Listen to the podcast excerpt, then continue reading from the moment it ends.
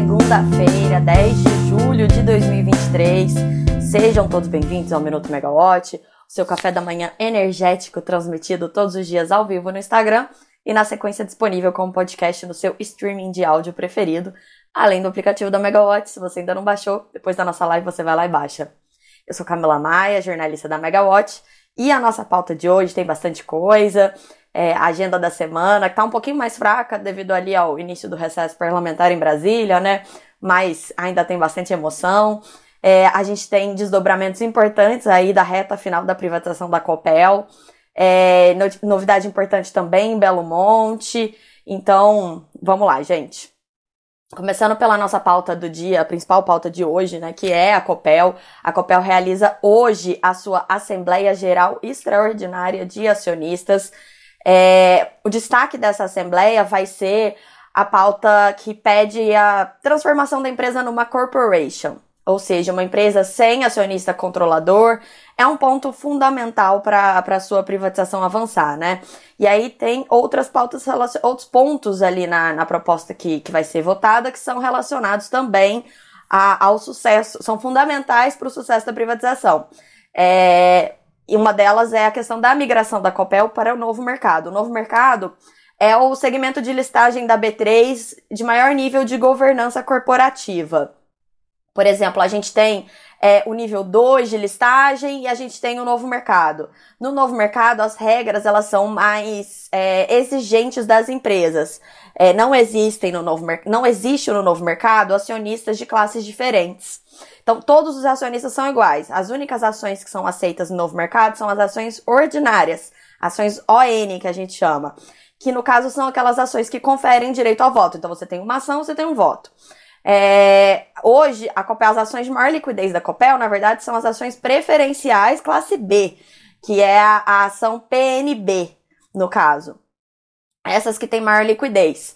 E aí, o problema dessas ações preferenciais em termos de governança é que elas não conferem direito a voto em algumas questões, mas ao mesmo tempo, o, esse acionista ele tem prioridade, ele, ele é preferencialista, então ele tem preferência no recebimento de dividendos, etc. Né? São diferenças que as tendências do mercado de capitais mundial é, de, de, a questão de governança mesmo, né, de transparência e de direito dos acionistas, é, elas, essas tendências indicam o fim dessa diferença, então, de tratamento de, de um acionista e outro. Então, existe essa pauta aí também da migração para o novo mercado da Copel na pauta de hoje. E o que, que a gente tem de novidade em relação a isso? A BNDESPAR, que é a acionista minoritária, que é uma acionista minoritária relevante da empresa, BNDESPAR, que é o BNDES Participações, né, o braço de participações do BNDES, enviou uma carta é, à gestão da companhia, à administração da companhia, solicitando que esse ponto referente à, à migração para o novo mercado fosse retirado da pauta da Assembleia de hoje. É, segundo a, a Bendespar, é, essa pauta, esse ponto, nessa né, essa questão, ela traria potencial redução de direitos dos acionistas preferencialistas. É, e aí, no comunicado que a Copel publicou, é, a Copel publicou um comunicado ao mercado, né, contando que, que o BNDES pediu isso, é, e disse que, na, nesse comunicado, a Copel ela destacou que o novo mercado é um segmento especial exclusivo para companhias que adotam as mais elevadas práticas de governança corporativa, um dos pilares da estratégia da, da companhia para privatização, e é, diz que quando a AGE, quando a Assembleia de hoje for instaurada, vai deliberar sobre a potencial retirada dos itens na ordem do dia. Qual que é a importância disso, então, né? É, o BNDES, ele é um grande acionista preferencialista. É, então, ele não vai ter direito a voto em algumas questões na Assembleia, mas ao mesmo tempo ele quer travar a, a, a privatização, né? Toda essa questão que está em jogo hoje. Então, é, por meio do, do, do, da BNDESPAR, o BNDES, como ele tem essa participação relevante, no novo mercado todos os acionistas seriam iguais, então a, a, mudaria um pouco a regra do jogo ali. Na verdade, o que, que essa correspondência do BNDES ela tá querendo dizer, né? Não sei se eu consegui explicar direito para vocês o que, que eles pediram, mas vamos, vamos entender o que, que tá por trás é, desse pleito do BNDES. O banco ele pode ser um mecanismo, então, agora, encontrado pela oposição ali do governo do Paraná para tentar travar esse processo de privatização da Copel. É, o processo de privatização da Copel, a gente lembra, ele avançou muito rápido, começou no final do ano passado, a Assembleia Legislativa Paranaense aprovou a toque de caixa mesmo, ali no final do ano, a, a deu já o aval né, legislativo para que fosse andasse o processo. E, e nessa carta, o presidente do BNDES, ele, o Aloysio Mercadante, ele afirmou que o posicionamento do banco na Assembleia vai considerar a natureza estratégica da companhia e o seu papel na segurança energética do Brasil, além de assegurar os direitos e interesses do BNDES como banco que financia e é sócio da empresa por mais de 30 anos. Essa carta, ela foi enviada um pouco depois que um grupo de políticos de oposição do Paraná, todos ligados ali a presidente do PT, a Gleisi Hoffmann, é, essa carta é uma carta que o BNDES mandou para a Copel, mas antes disso, esse grupo de políticos ligados à Glaze enviou uma carta ao Aloysio Mercadante, pedindo que o banco vote contra a estrutura societária proposta na Assembleia de hoje. E aí, é, esses políticos, né, todos eles de oposição ali ao governador Ratinho Júnior, eles também pedem que os votos do acionista controlador, ou seja, o governo do Paraná, não sejam considerados na Assembleia de hoje por uma questão de conflito de interesse. Aí o BNDES, ele não, não, no pedido que ele fez, ele não considerou essa parte do essa parte ali, né, referente ao não voto do acionista controlador, mas focou ali na, na questão da migração do novo mercado. Essa assembleia, ela é muito importante, essas definições que vão ser feitas nessa assembleia de acionistas de hoje, porque o modelo de privatização da Copel, ele segue o modelo de privatização da Eletrobras, que é transformar a empresa em uma corporation, uma corporação, uma empresa sem é, controlador definido, né, com capital diluído. Então, no lugar de vender a Copel para uma empresa, possivelmente uma empresa estrangeira, pelo menos é, essa é, essa é a linha de raciocínio ali do governo do Paraná, né? A gente quer privatizar a Copel, a gente vê que a Copel tem muito potencial a ser explorado, mas ela fica limitada por ser uma empresa estatal. Empresas estatais acabam tendo é, custo de capital maior, porque o banco ele coloca o risco estatal sempre ali na hora de emprestar dinheiro para ela, basicamente. Empresas estatais têm a questão da burocracia, né, que é bem mais alta, os processos são mais chatos, são mais longos, então é, é, existe essa tendência de privatização de todas as empresas de energia do Brasil para isso, para nenhuma ficar para trás, né? A gente teve a privatização da Eletrobras e agora de relevantes mesmo sobraram Copel, Semig e a Celesc, só que só a Copel que está avançando mesmo no seu processo de privatização. É, no lugar, então, de vender ela para um, um novo dono, optou-se por esse modelo de, de corporation, porque dessa forma, o governo do Paraná, primeiro, ele continua tendo uma participação societária na empresa. Então, dessa forma, quando a empresa começar a gerar mais valor para os acionistas, o, em tese, né, o contribuinte do Paraná vai ser beneficiado, porque o governo do Paraná vai ser remunerado em dividendos. E também dessa forma você evita que a empresa deixe de ser uma empresa do Paraná. Por quê? Porque no estatuto que vai ser votado hoje tem outras questões além da, da diluição do capital e da migração para o novo mercado, né? A gente tem aquela, aquele mecanismo de limite de 10% do direito de voto, que também aconteceu na Eletrobras e que também é muito polêmico, que é para evitar que os sócios formem é, um bloco para forçar algum tipo de decisão estratégica na empresa. A gente tem uma poison pill para evitar a compra de controle por um dos acionistas. Então, esse tipo de cláusula é, é colocada na empresa para que se um dos acionistas quiser fazer uma oferta por, pelo controle, né, quiser fazer esse, essa aquisição, vai ter que pagar um prêmio em relação ao valor das ações. Então, dessa forma, você garante, de certa forma, que a empresa continue é, sendo uma, uma corporação. E no caso da Copel, também tem um requisito de que a sede da empresa permaneça no Paraná. Então, dessa forma, foi, a, foi, a, foi o mecanismo encontrado ali pelo governo do Paraná para garantir que a empresa continue ali gerando empregos, pagando impostos no estado do Paraná havia desde o. A, a, privatização foi aprovada no finalzinho do ano passado, mas como isso foi próximo ali da eleição e da mudança de governo, né? A gente saiu de um governo é, favorável às privatizações para um governo do PT, contrário historicamente às privatizações. Desde sempre, então, houve esse temor de que o governo federal fosse tentar atrapalhar a privatização da Copel. E aí, o que o pessoal achava? Que o Ministério de Minas e Energia ia travar ali a definição da, da outorga, da renovação das hidrelétricas da empresa, algum, alguma coisa nessa linha. Isso não aconteceu. O Ministério seguiu certinho os prazos, publicou ali a outorga das três principais hidrelétricas da Copel, que somam mais de 60% da capacidade instalada da companhia. Essa renovação dessa concessão também era um ponto-chave para a privatização andar, e foi ali estabelecida a outorga de 3,7 bilhões de reais. Então, é, se o Ministério não atrasou, não fez nada para brecar a privatização, agora o embate vem pelo BNDES aí, meio que no finalzinho do processo, um pouco atrasado, mas a gente não sabe qual o estrago que o banco vai poder fazer. Ele é um acionista minoritário, mas é um acionista minoritário relevante. E a gente também não teve um posicionamento ainda do BNDES se ele é realmente contrário à privatização ou se ele vai tentar mexer em alguma coisa ali nessas cláusulas do estatuto.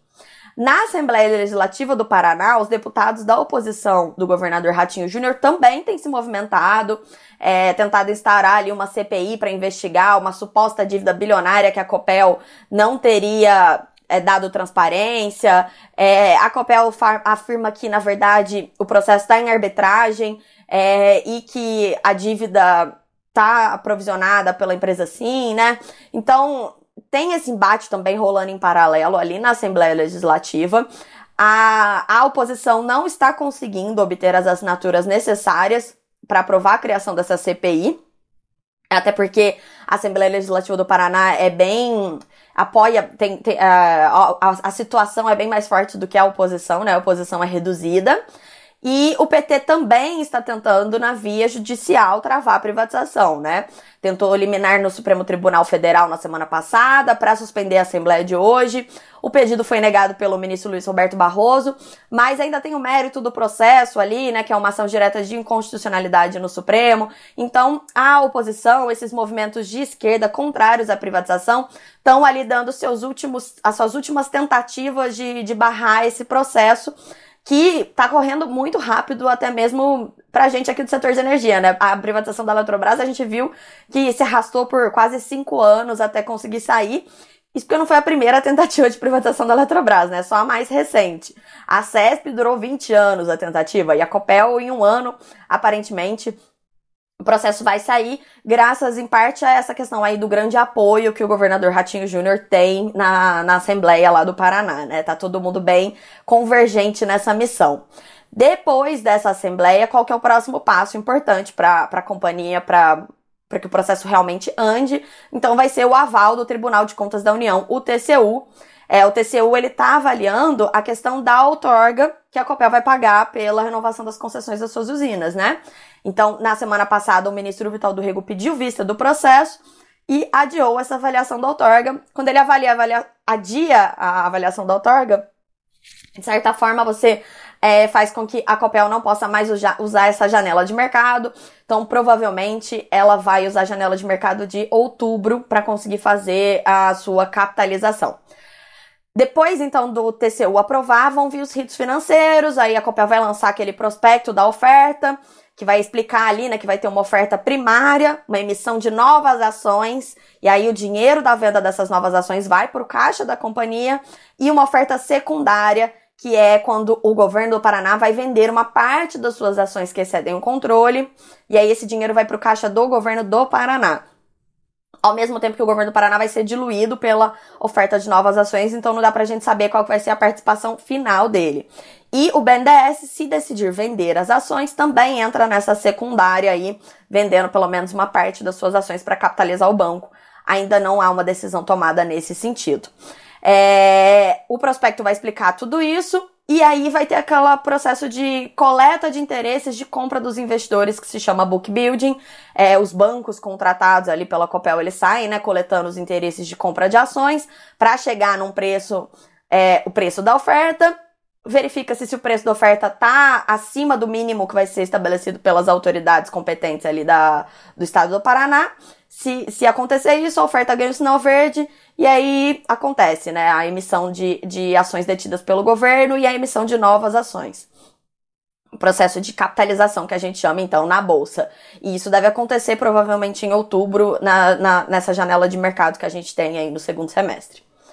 Então, mudando de assunto agora, é, o Instituto Chico Mendes de Conservação da Biodiversidade, órgão do Ministério do Meio Ambiente, ele publicou uma portaria instituindo um grupo de trabalho para orientar o processo de definição, negociação, monitoramento e avaliação do atendimento de condicionantes ambientais por parte da hidrelétrica de Belo Monte. Hidrelétrica de Belo Monte, que fica ali no Rio Xingu, no Pará. Por que é, foi criado esse grupo de trabalho? Porque a gente lembra que Belo Monte está operando sem uma licença vigente desde novembro de 2021. Ainda está aguardando o IBAMA publicar uma portaria renovando a sua licença. Por que, que a usina pode operar mesmo sem licença? Porque ela fez o pleito de renovação da licença com o prazo definido pela, regra, pela lei, né? Ela pediu a renovação da licença 120 dias antes do seu vencimento, mas o IBAMA não respondeu. Então, enquanto as autoridades não respondem o pedido de renovação da licença, a usina funciona como se a licença anterior estivesse vigente ainda. A Norte Energia, concessionária de Belo Monte, segundo a gente apurou, não espera uma negativa dessa licença, até porque a usina está construída, está operacional, a sua suspensão ela levaria não apenas à redução da energia disponível no sistema, mas também aos prejuízos ao meio ambiente e à gestão ambiental do empreendimento. Porque se Belo Monte tiver a licença negada, ela não para apenas de gerar energia, ela para também de conduzir todas as ações de mitigação ambiental que ela faz ali no entorno da usina, né?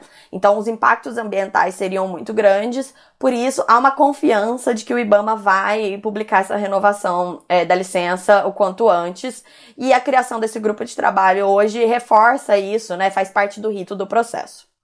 É, a agenda nossa tá então mais calma, como eu mencionei, né? Mas nem por isso ela tá vazia. Hoje a gente tem esse dia muito importante da Copel. Amanhã a gente tem reunião é, ordinária da diretoria da ANEL. Então, na pauta, a gente tem definição de reajuste tarifário anual da Energisa Sul-Sudeste, proposta de abertura de consulta pública da revisão tarifária periódica da CPFL Piratininga, resultado da consulta pública 12 de 2023, que colheu subsídios e informações adicionais para a revisão é, periódica da receita das hidrelétricas enquadradas no regime de cotas. É, o destaque mesmo de amanhã tá no dia do perdão, que finalmente voltou então para a pauta, é, 20 dias depois, mais ou menos, que o diretor Fernando Mosda pediu vista. Lembrando então do dia do perdão, a gente sempre tem que lembrar um pouquinho aqui, né? É, é aquele processo que foi que, que nasceu para resolver o problema causado é, por muitos geradores renováveis que assinaram contratos de uso do sistema de transmissão, mas que não conseguiram viabilizar os seus projetos e que, que querem ou devolver as outorgas ou postergar o início da vigência das outorgas e, com isso, o início do pagamento do encargo de uso do sistema de transmissão. Ao mesmo tempo em que a gente tem uma fila muito grande de geradores sem espaço na rede de transmissão, com projetos viáveis, aguardando então esse espacinho ali na rede para poder assinar o seu contrato e ter a sua outorga, né? A ideia, então, da ANEL sempre foi essa, unir o útil ao agradável, perdoar os empreendedores que, que enfrentaram problemas e liberar o espaço na rede para aqueles que têm projetos realmente viáveis. Foi aberta uma consulta pública sobre o tema, o diretor Elvio Guerra era o relator, e a proposta dele é, envolvia solucionar de primeira parte é, o problema de quem quer devolver as outorgas. Então, ele abriria agora espaço para que quem quer devolver as outorgas faça essa devolução de modo amigável, sem ter as penalidades envolvidas. E, num segundo momento, poderia haver a postergação também é, das outorgas, mas depois de uma segunda fase da consulta pública que discutiria as condições para isso. É, quando esse processo foi discutido pela diretoria, o diretor Fernando Mosna é, foi contrário a isso. Ele achava que é, tanto quem quer devolver a outorga quanto quem quer postergar a outorga deveria resolver seu, seu problema na mesma, na mesma, na mesma regra, ao mesmo tempo, até para evitar que, que aquele que quer postergar o, a, a outorga fosse meio que induzido a devolver o seu projeto pelo receio de não ter ali uma regra para postergação. Ele pediu vista do processo E aí o que a gente apurou é que nesse, nesse período em que ele ficou, né, estudando ali e formulando o seu voto vista, ele tentou entrar em acordo com os demais diretores da, da ANEL para que seu voto vista andasse. Então, amanhã a gente vai ter conhecimento de que, que seria esse acordo proposto pelo diretor Fernando Mosna e se ele conseguiu, é, então, entrar num consenso com os outros diretores para conseguir já resolver de uma vez a maior parte do problema e não deixar para uma segunda fase da consulta pública. Caso contrário, provavelmente o voto que foi apresentado pelo diretor Elvio antes, né, aquele entendimento de que era melhor resolver pelo menos uma parte agora e depois o resto vai prevalecer, e aí a gente vai ter conhecimento disso, então, amanhã na reunião da ANEL. É... Bom, a semana, a agenda da semana ainda tem amanhã a liquidação do mercado de curto prazo de energia da CCE, mais uma vez aquela inadimplência grande das liminares do GSF. É, não, não deve ter muita, muitas emoções esse processo, e a semana também vai ter dados macroeconômicos bem importantes. A gente vai ter o IPCA, que mede a inflação do Brasil amanhã.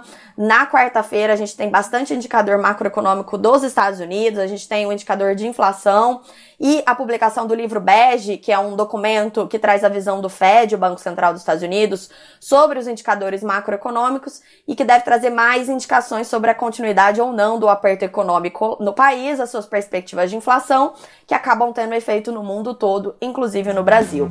Então é isso, gente. Fiquem com a gente, acompanhem a Megawatt, baixem o nosso aplicativo para ter acesso às informações na palma da sua mão. Eu desejo a todos uma excelente semana e até a próxima. Tchau, tchau.